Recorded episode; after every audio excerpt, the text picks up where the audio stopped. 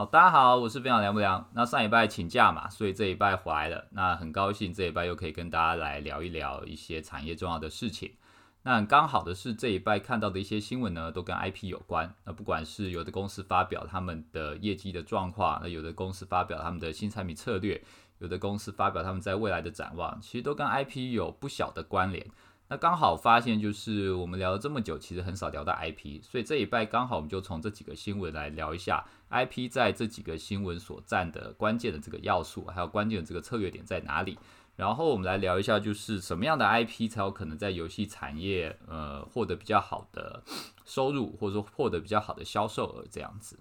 好，首先第一个新闻呢，就是电狱派克的开发商 CD Projekt，他们在前几天发布了一个 YouTube 的影片。那有在回应，就是说之前因为发售这个电运派克二零七七所引发的一些争议啦。大家也知道，那个时候这个电运派克的这个产品呢，虽然有一点就是说雷声大雨点小，大家都对它有非常大的期待，然后行销那个时候打的也是铺天盖地，大家觉得这个是此生必玩的一个佳作。但没有想到出来之后，bug 非常非常的多，尤其是在 PS 平台上，很多玩家根本就没有办法玩下去。也造成 PS 平台后来就有点算是回收啦，就是也不让玩家继续在上面买这个游戏了。那后面有很多玩家出来爆料说，因为这家公司叫破烂蠢驴嘛，那他们从以前到现在每一款游戏就习惯 all in，他都是花很多时间、花很多的精力跟资源，然后就把公司所有资源投下去，然后就想要做出一个跨时代的产品。但通常他们想要做出的游戏呢，离他们自己本身的能耐，或者说他们能够做到的。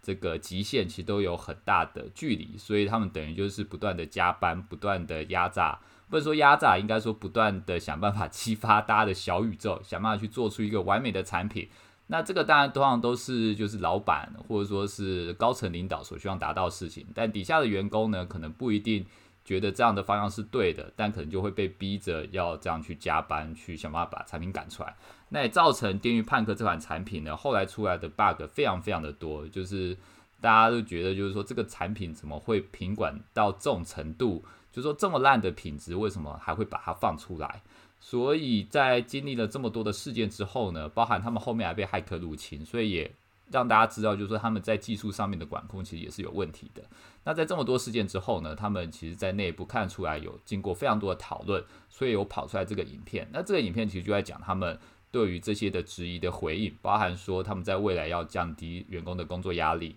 然后他们会尽量减少行销的发布日期，也就是说，除非游戏已经做的差不多了。然后他们也不会做什么夸大式的行销，真的等到游戏的 trailer 已经做好了，差不多要上，他们才会做一些行销活动。那另外他们也一直提到，就是敏捷式开发的一个精髓啦，因为可能他们在之前都是等游戏全部做好了，然后已经有一个很大的呃一个有一个很完整这个游戏的呃雏形之后，才去做测试，才去让那个外界知道这个游戏长什么样子。那他们可能现在希望就是说，在一定的时间点就能够确定游戏的制作的状况。避免就是说所有都 all in 下去，结果才发现做的方向是不对的这样子。那当然最重要一点还是要避免像电运派克这次一样的赶鸭子上架的情形。所以他们有做了很多的一些呃新的措施，然后包含就是说他们会雇佣更多的人，然后收购更多工作室。因为你有更多人跟工作更多的工作室资源，你才有能够让大家有更多的时间去享受自己的生活。就大家的上班工时可以不用那么长。当然，他们也讲到，就是说他们的引擎希望能够尽量让他们的电狱判客还有巫师系列可以共同使用，而不是说用不同的引擎，这样子他们的开发效率可以再更快一点。所以你可以看到，就是从头到尾，包含他们的公司价值观，然后包含他们的开发策略、他们的雇人策略、他们的员工使用的方式。都会朝一些比较开明、比较敏捷式的方式来进行，但其中跟 IP 有一个比较重要的点，就是他们在未来呢会走一个双 IP 策略，就是其中一个就是巫师系列，从二零零七年开始这个巫师系列有巫师一、巫师二、巫师三嘛，那会围围绕着这个巫师系列做一些周边的一些产品，那甚至未来还会有一些手游的产生，我记得是一个 AR 的手游。那另外就是针对电运派克呢，未来也会不断有一个新的更新包。那可能在未来呢，也有可能针对电运派克有做一些呃 online 的一些机制在里面。那简单来讲，就会针对这两个 IP，想办法去打造这个整个 IP 的生态链，然后想办法针对这两个 IP 去延伸各种不同品牌平台的作品。那我觉得这样子最大的好处就是说，他们不用再去想另外一个新的 IP，因为你要把一个新的作品做出来是真的很难。那现在虽然《电锯判客》现在名声不是太好，但至少它的知名度是高的。所有的 IP，我认为如果要成为一个顶尖的 IP，最重要的一点就是它的受众要够多，要够多人知道。那《电锯派克》不管是好或坏，至少它现在已经是大家都认可而且也已知的一个大型的 IP。那只要呃，C Project 这个团队呢，他们能够把这个 bug 给修好，因为这其实他们在巫师系列，大家也知道，就是他们常一开始出来这个游戏的 bug 一堆，然后后面的 DLC 啊都不付钱，就让玩家慢慢的玩，慢慢玩，然后把游戏修改到，呃，修改到完美这样子。所以我对于他们能够把《电锯判客》这个系列能够做好的信心还是蛮高的啦。那如果他们能够把《电锯判客》的这个系列做好，那这个 IP 的生态链的基础就可以建立起来。那他后面再去做相呃相关的产品，或者说要打造相关的供应链，甚至他如果要出《电锯判客》的电影或者是漫画的话，那这一个整个 IP 的供应链或者整个 IP 的这个生产链才会有一个比较正向的循环，然后发展起来这样子。所以这个是呃关于 C Project 这个产品呢，呃这家厂商它的 IP 策略。那另外，同样的一家厂商也是要打造新的 IP 的，是 Supercell。那 Supercell 日前呢发布了三款以 Clash of Clans IP 人物为基础所延伸的游戏，分别是 Clash Quest、还有 Clash Mini、还有 Clash Heroes。那这三款游戏大家可以去上网看一下它的影片啊，在 YouTube 上面都有。呃，这三款游戏基本上就是用这个，我们可以看到就是 Clash of Clans 那个人啊，就是有点像维京人的那种呃特色。然后小小可爱的方方正正的这样子，然后都带着一头金发，所延伸出来各种不同的玩法，有点像是那种自走棋的玩法，然后也有一款是像是暗黑破坏神的这种玩法，有一款像像是战棋类的玩法，反正玩法都不同，然后有针对比较轻度玩家的，又针对比较重度玩家的，又针对比较策略玩家的。那很明显的，他就是想要去延伸他这个 Clash of Clans 这个人物的这个 IP 的影响力。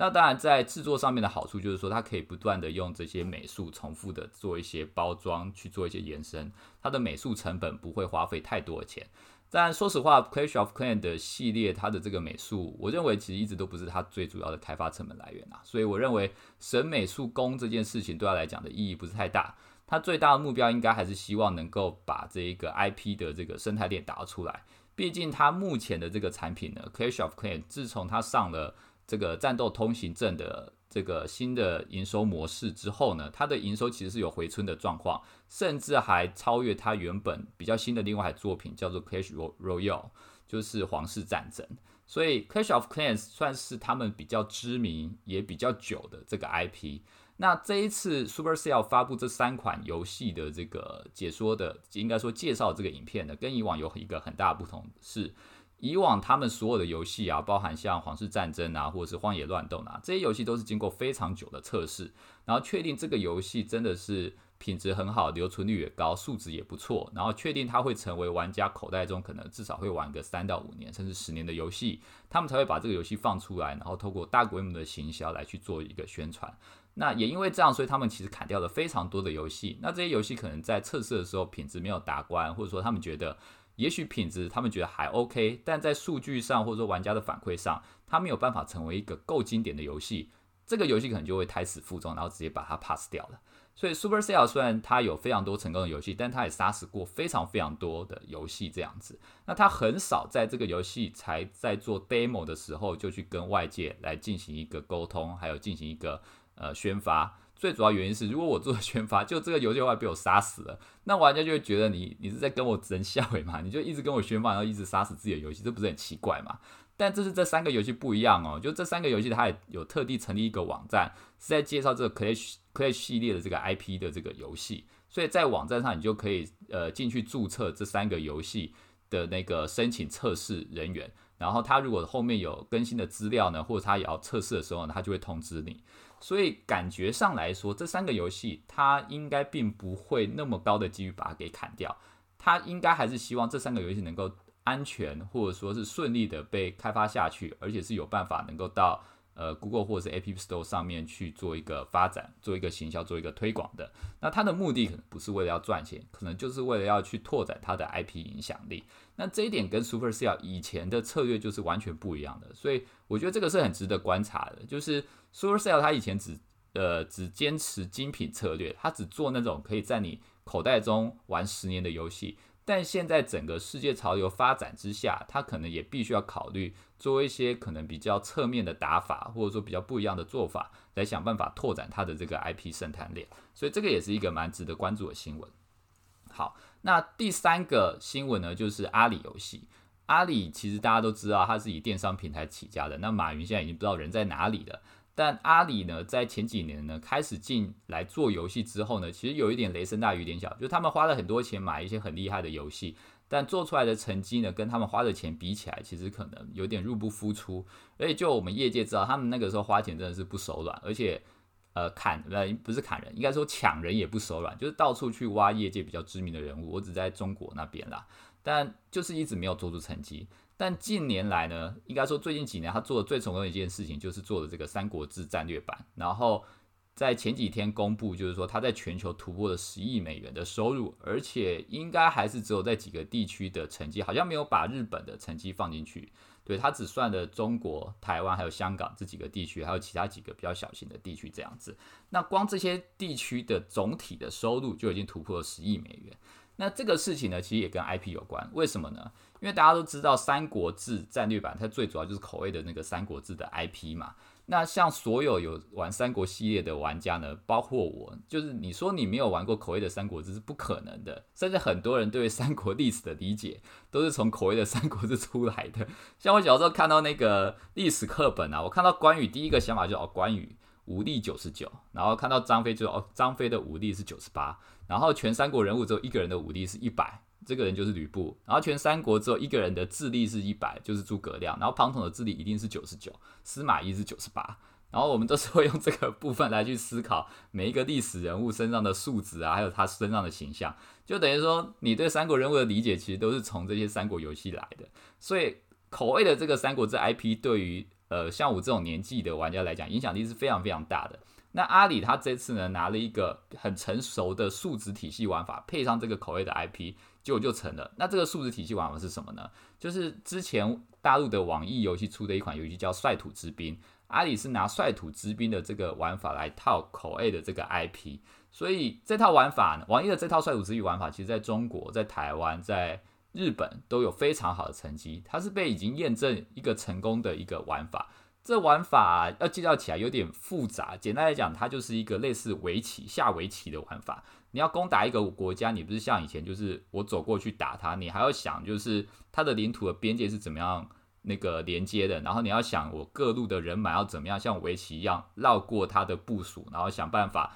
怎么走呃不一样的领土，然后把它攻下来。然后在这个游戏玩法里面最特别的就是，它并不是说我钱很多，我是一个花很多钱的大课长，我就可以干掉所有对方一万个人这样，不是，他每个人都有自己的体力点。所以你在这个游戏里面，你要分工，可能免费玩家要负责铲除一些路障，然后小额玩家负责铲除小兵，然后你要负责干掉对方的主将。如果你只有一个人去打的话，你是没有办法做其他那些事情，你还是打不下这个城。所以在这个游戏里面呢，不管你是有付钱的玩家、没付钱的玩家，或者说你是付很多钱的玩家，在这个游戏里面都非常重要。所以这个游戏之前在大陆这个玩法啦，应该说这套率土之滨玩法之前在大陆很特别，就是它的。呃，前面的次流超级低，就是所有的玩家如果要理解这套玩法，通常要一个月的时间。但你一个月如果玩下去之后，你基本上就离不开了。就是你一个月玩下去，然后你喜欢这套玩法之后，你可能就会玩一年、两年，甚至三年以上。但是因为率土之滨在我刚刚讲的中国、台湾、日本都已经上市过，所以我相信已经有很多的玩家都已经理解这套玩法，把这个进入门槛给打下来了。那据我所知，这次的《三国志战略版》其实它针对原本的玩法又做一些改进，加上它有口味的 IP，所以它等于就是有一个更好的一个宣传效果，然后可以 reach 到更多的人，然后再配上一个已经证明成功的数值体系之下，它就带来了非常大的销售额以及非常好的这个畅销榜的收入这样子。所以这也是 IP 的一个效力之一，就是。你有一个已经成功的数字体系玩法，但你再配上一个好的 IP 的时候，这个效益会超乎你想象的，并发更多的能量。这样子，好，这个是阿里的部分。那另外再讲一个例子，是我在上上礼拜有去访问迪俊奥丁的刘进呃刘信刘董事长，然后刚好有聊到，应该是二零二零年最成功的台湾游戏，台湾手机游戏啦，《三国群英传》。那《三国群英传》在首月的收入有破亿哦。是一个非常非常成功的手机游戏。那我当时在访问的时候，其实就聊到一件事情，就是如果你有玩过《三国群英传 M》这款手机游戏，你会发现其实它的画面并没有特别的突出。就如果你把它放在现在的手机游戏市场里面，它的画它的画面应该算是中间，甚至我不好意思，我可能坦白讲，可能有点中间偏下。就是如果你不是这个 IP 的玩家的话，你会觉得这个游戏的画面可能是五年前的这个画面，而不是现在这个时代潮流的画面。但问题是，这个游戏的策略当初在做研发的时候呢，他所打的玩家就是针对这些 IP 的受众玩家。当时访谈我印象很深刻，就是我有问说，为什么你们这个游戏没有想过要做成三 D 呢，或者是二 D 的重绘？那刘信刘董事长就跟我讲说，他们当时在做这款游戏的时候，就想我们这款游戏其实在这几年，呃，做单机做线上，就《三国群英传》系列已经累计几百万的玩家了。那 online 那个时候的成绩也非常非常好，所以这款游戏你自你既然叫做《三国群英传》M，M 的意思就是还原的意思，你要把《三国群英传》当时给大家的那个。感受跟体验带来手机的游戏的这个理念，也就是说，你的目的是还原，而不是创新。你要把当时的那个感动带回到手机的这个载体上面。那你如果要把当时的感动带回到手机的载体上面，你就尽量要做出还原这件事情，而不是做出一些新的大家无法接受的事情。简单来讲，就是说，如果你做了一个很厉害的三 D 效果，然后你做出一个可能像《三国志战略版》这样子的特效。玩家下去玩了，他不觉得这个跟他以前玩《三国群英传》的回忆是有关联的，那玩家就不会有感动，玩家就不会想要继续玩下去，那玩家也不会继续付钱下去。所以他们的做法就是尽量用以前的这种二 D 素材，然后套入到《三国群英传 M》里面。M 里面，然后尽量把原本的玩法放进来这个手机版本里面，然后可能做一些优化或简化。他有提到说，像以前的这个装备啊，或者说这个角色数值可能比较复杂的地方，他们在这个《三国群英传 M》里面都有做一些简化，去符合手机玩家比较碎片化或比较轻度的，或者说大家因为上班然后没有办法负担太多玩法这种。呃的这种使用者行为这样子，所以像《三国群传》它就很成功的在当时呢，你会发现，你如果没有玩《三国群传》系列的人，你会觉得这个游戏完全不好玩。但是如果你以前有玩过 online 或是单机版，你就觉得这游戏超好玩，而且就完全沉溺在游戏里面，然后一发不可收拾。所以他们在第一个月，我印象中就有破亿。然后他们在测试的时候，其实次流就有四十 percent，七流二十 percent，完全是达到 A 级游戏的这个效果跟水准。所以这个也是一个 IP 从不能说从这 IP 的一个效力，就是说 IP 还原，然后它带给玩家新呃旧的回忆跟感动，然后进而带来更好的成绩的一个很好的案例这样子。那最后一个我觉得也很值得提的跟 IP 有关的新闻是。呃，之前我有提过一款游戏 NFT 的这个游戏，就是呃一种非同质的虚拟货币，一种区块链的技术。那 NFT 的这个游戏叫做 NBA Top Shop，这个可能现在大家都有听过。那我再帮大家简单介绍一下，就是说。这款游戏它等于就是把 NBA 所有的精彩的画面的这个影片呢，做成各种不同的，就是你可以想说各种不同的艺术品好了，然后放在这个网站上面做拍卖，所以你可以去买到可能 LeBron James 当年跟勇士队冠军赛的那个 The Black，你可以去拍卖竞价这个精彩的瞬间。那你也可以去拍卖竞价一些可能比较二线的，譬如说伊古达拉投三分球进的。这种好了，一股大不算二线啊，就是某个 NBA 球星，然后可能不是特别厉害，然后可能也不是特别经典的一个 moment，你可以进竞拍这些东西。那这些东西呢，每一个就是每一个独特的收藏品，它有会有一个自己独特的 FT，那大家就是去竞拍，然后你就是拥有这个收藏品的拥有者这样子。那现在这一个 NBA Top Shot 这个网站呢，用户已经成长到八十万人了，它的销售已经到四亿八千万美金了。每天的交易额可以到数百万美金，然后这个网站它大概会抽，我记得好像是呃五趴左右，对，抽这个交易额的五趴。那但是它另外还会卖卡包给所有的人，就是你可以先去买一些比较基础的卡包，然后透过交易拍卖，然后这个价值呢就会慢慢的被炒高这样子。那现在呢，在他们在近期有发布一个新闻稿，就是他又获得了三亿美元的投资，而且这次的投资有很多的 NBA 球星，譬如像 Michael Jordan。然后，譬如像是 Kevin Durant，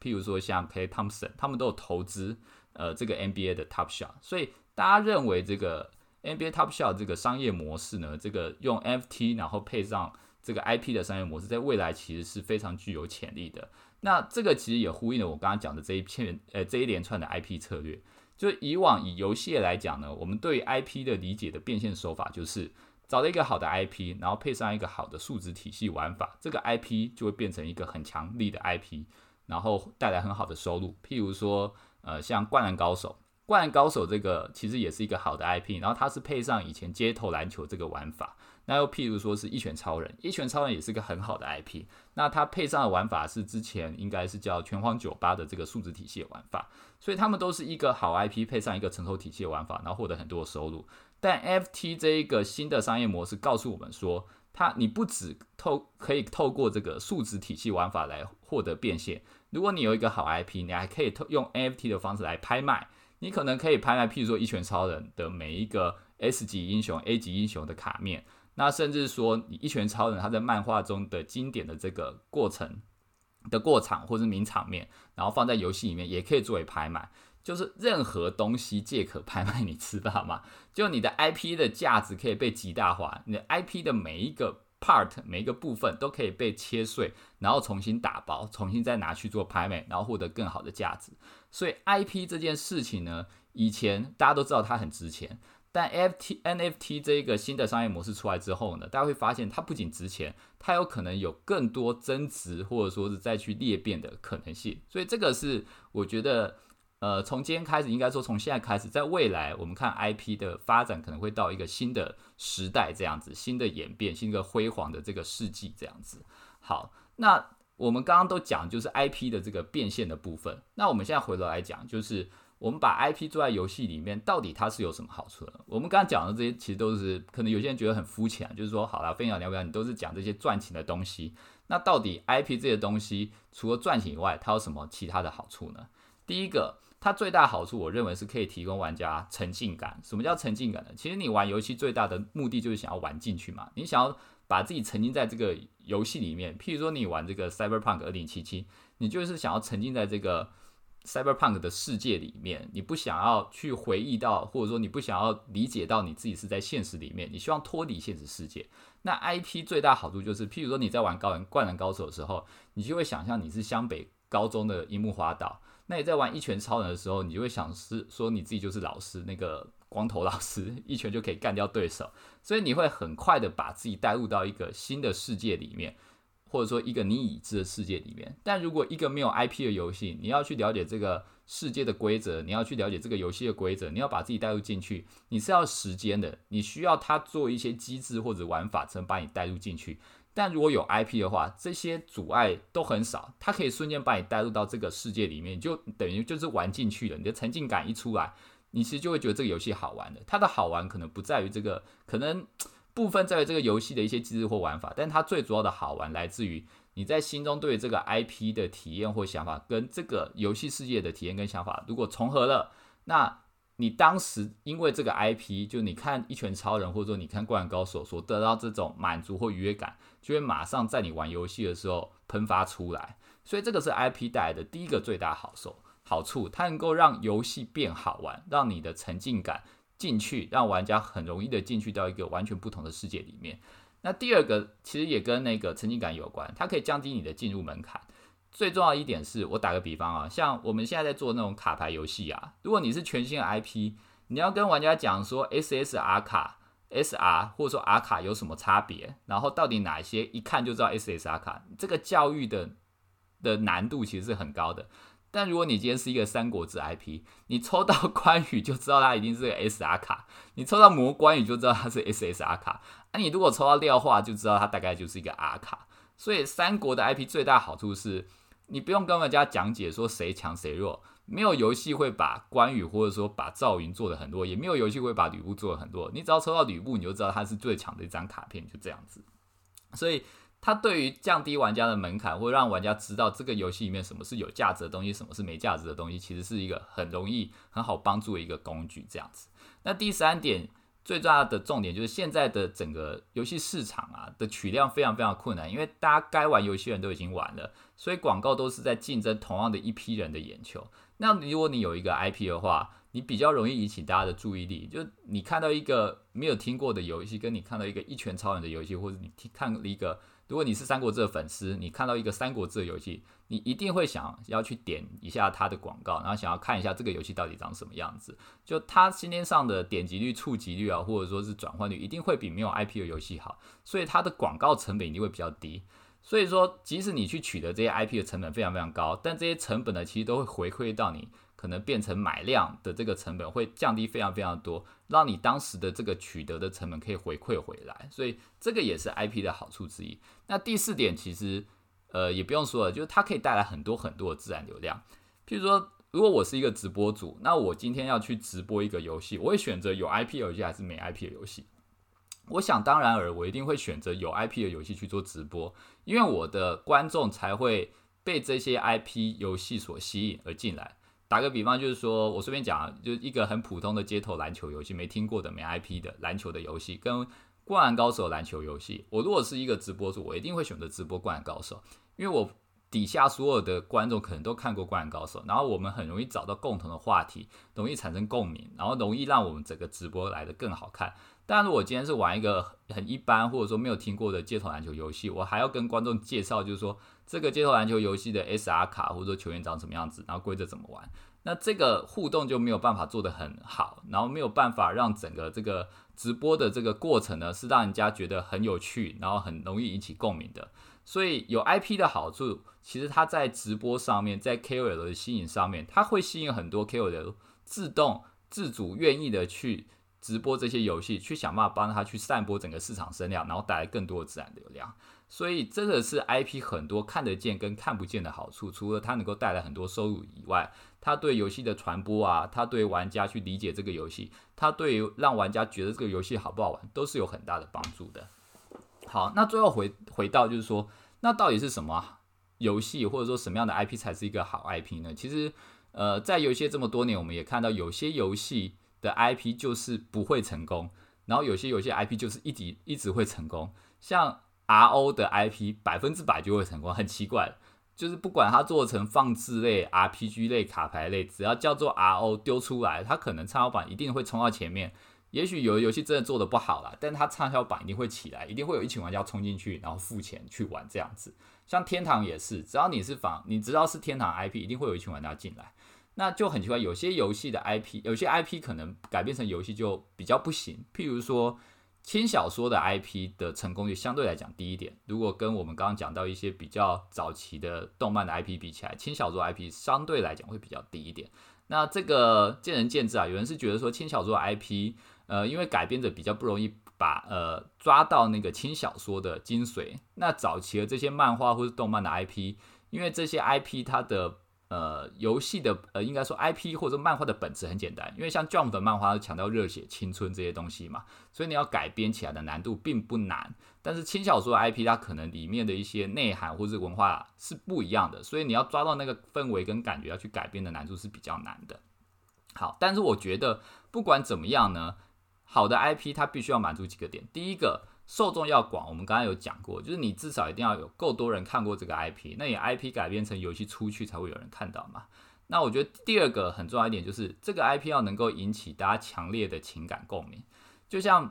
灌篮高手》，我觉得这个 IP 之所以够好，是因为当你在看《灌篮高手》，或者说你现在在玩《灌篮高手》的时候，你就会想到当年你打篮球的心情。每个人打篮球的人都希望自己可能有朝一日可能获得全国冠军啊，或者说成为很厉害的明星。或者说都想要模仿一些很厉害的技巧，那你在看《灌篮高手》或者你在玩《灌篮高手》的时候，其实你玩的是你当年的那个回忆，就是你当年还是在当学生，然后看到《灌篮高手》，然后想象自己有朝一日会变成真正的《灌篮高手》那种感觉的回忆，所以这个情感是可以引起共鸣的，这这个是很重要。如果某些的 IP 它的里面的内容或者说里面的剧情没有办法引起这么强的情感共鸣的话，那这个 IP 是很难成功的。因为其实大家